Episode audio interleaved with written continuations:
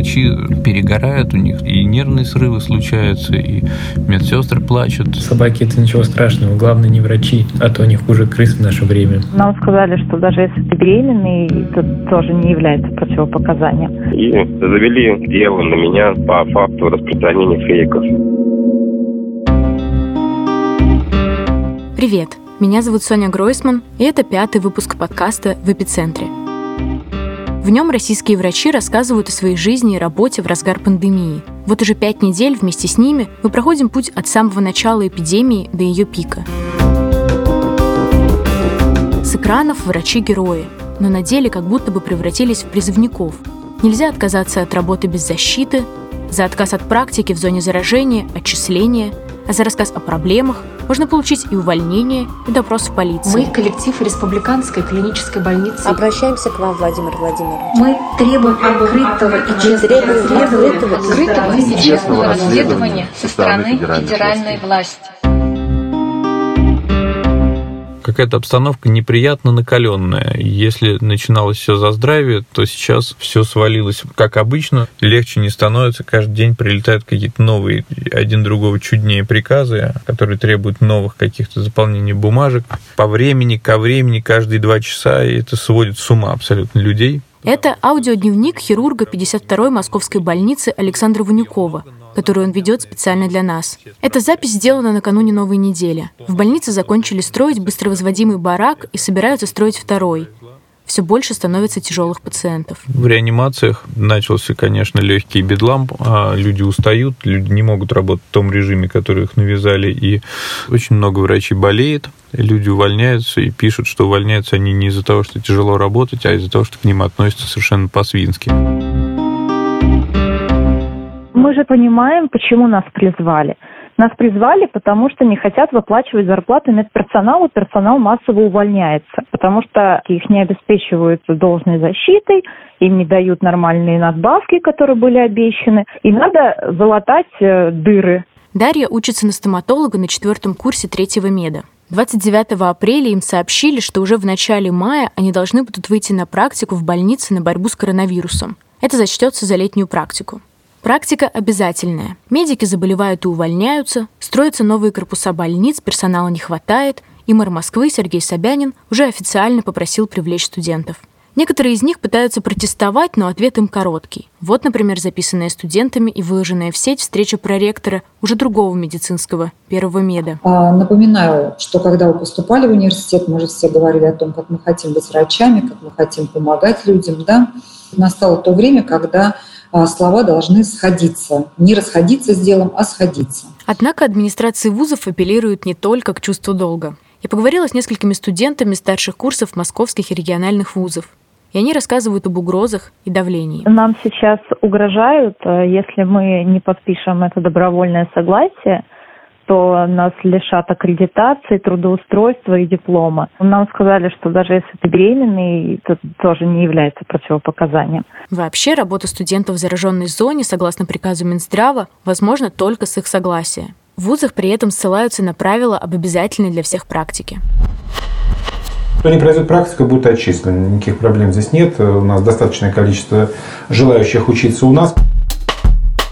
Дело в том, что нас а, просто ставят перед фактом. Нам не дают какого-то времени. Если бы они нам сказали четко, например, вы выходите с 1 по 31 число в такое-то э, место, на такую-то базу, вам дадут то-то и то-то, от вас требуется то-то и то-то, и при этом вам выплатят столько-то. Но мы в каком-то постоянном неведении, сыпятся только какие-то манипуляции и угрозы. Всех по умолчанию обещают направить в красную зону.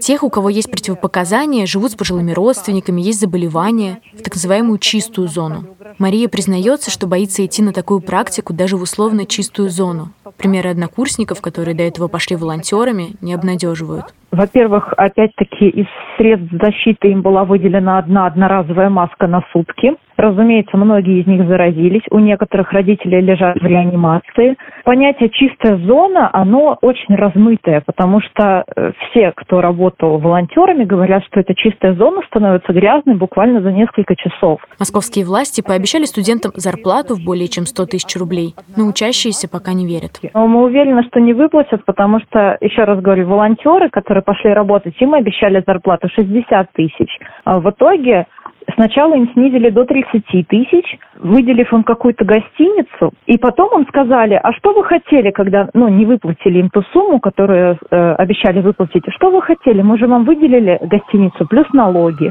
И вот они там по 15 тысяч свои получили за эти полтора месяца.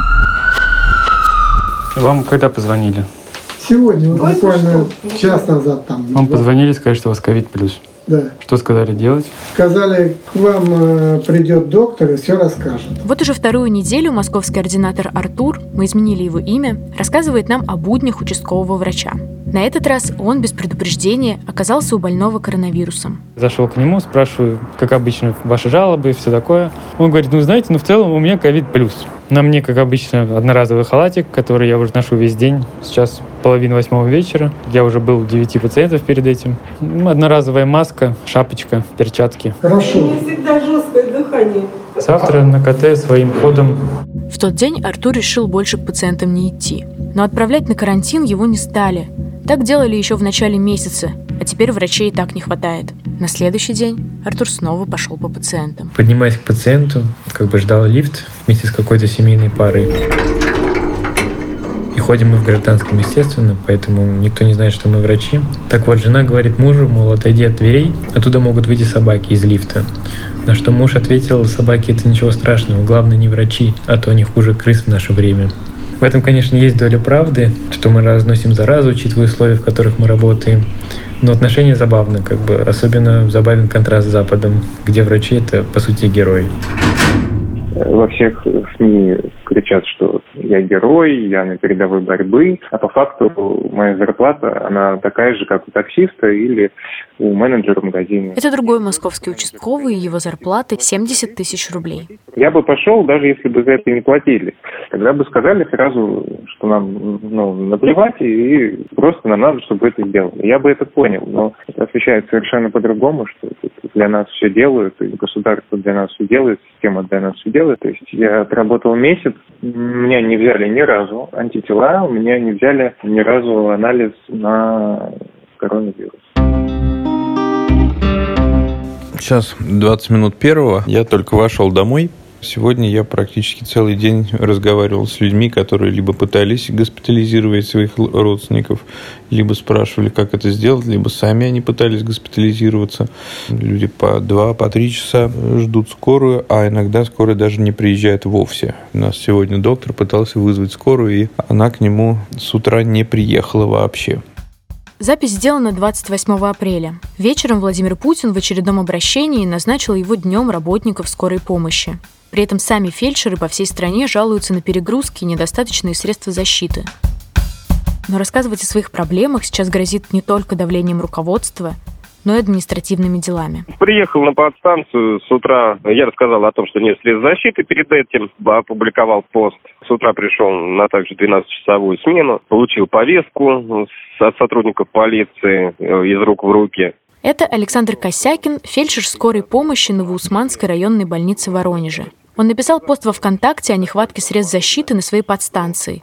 Спустя три часа запись исчезла, а через пару дней в кабинете у начальника Косякина ждал полицейский. Мы съездили на один вызов, после чего я отправился к сотрудникам полиции для дачи объяснений по поводу своего поста, что я громогласно, открыто заявил о том, что нет средств защиты. В результате чего меня просили и завели дело на меня по факту распространения фейков.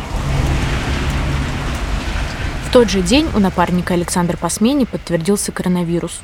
Со смены не уходим. Со смены нас не снимают. Мы с Александром Борисовичем на протяжении месяца работаем вместе. Вот такая ситуация находится. О том, что все говорят, это фейк, вот вам, пожалуйста, реальные факты от первого лица.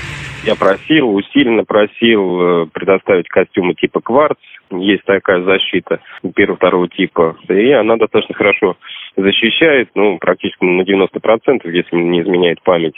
Руководство на это внимание не обратило, ну, выдавали то, что есть, и мы спасали как могли, возили как могли. Первый сотрудник заболел, по-моему, 17 числа этого месяца. Случаев, когда врачи пытаются привлечь за распространение фейков, пока не так много.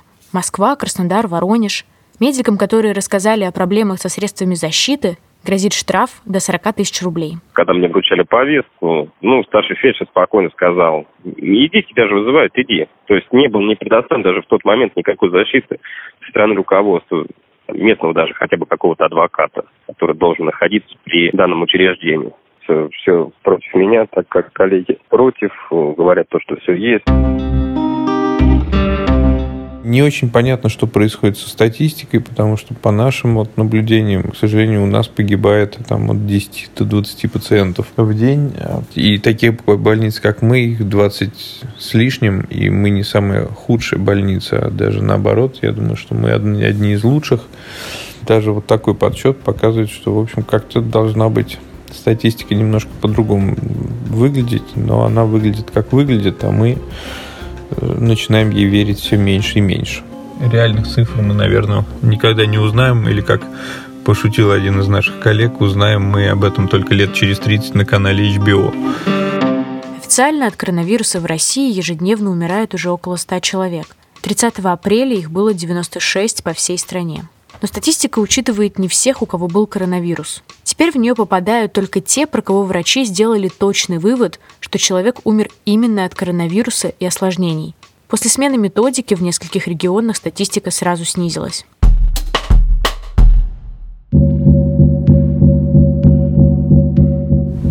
10 часов вечера я сижу перед больницей, все немного какие-то нервные, но без особых эмоций уже. Врачи перегорают у них, и нервные срывы случаются, и медсестры плачут. Очень хочется со всеми встретиться, съездить на те же шашлыки, обменяться любезностями, там, поржать в конце концов, и как-то ощутить себя вновь таким родным, дружным отделением, каким мы всегда были, а не разорванными на клочки какими-то военными частями, солдатами резерва, которых бросают просто куда угодно. В любом случае это закончится, мы в каком-то виде вернемся к нормальной работе. Я представляю, как мы будем счастливы. Ну, а завтра с утра в операционную, потом, наверное, опять к волонтерам, потом посмотрим.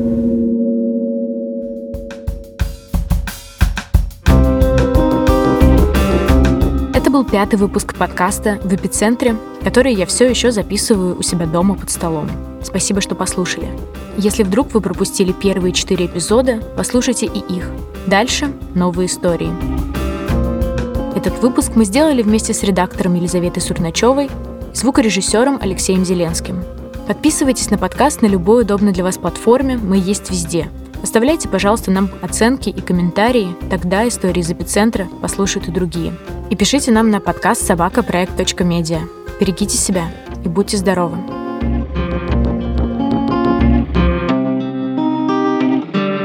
Федя мне сегодня, мой сын, прислал видео он играет в медбрата, который борет сумасшедшего доктора, потому что доктор плохо относится к пациентам. В общем, мне кажется, у мальчика судьба предопределена. Слушай, а почему мы сейчас не можем к папе поехать вытаскивать винтики из роботов? Потому карантин. Карантин, а папа с нами сейчас живет.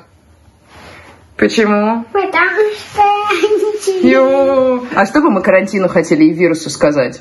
Будьте чистенькими. Да. Будьте чистенькими и не будете заразными.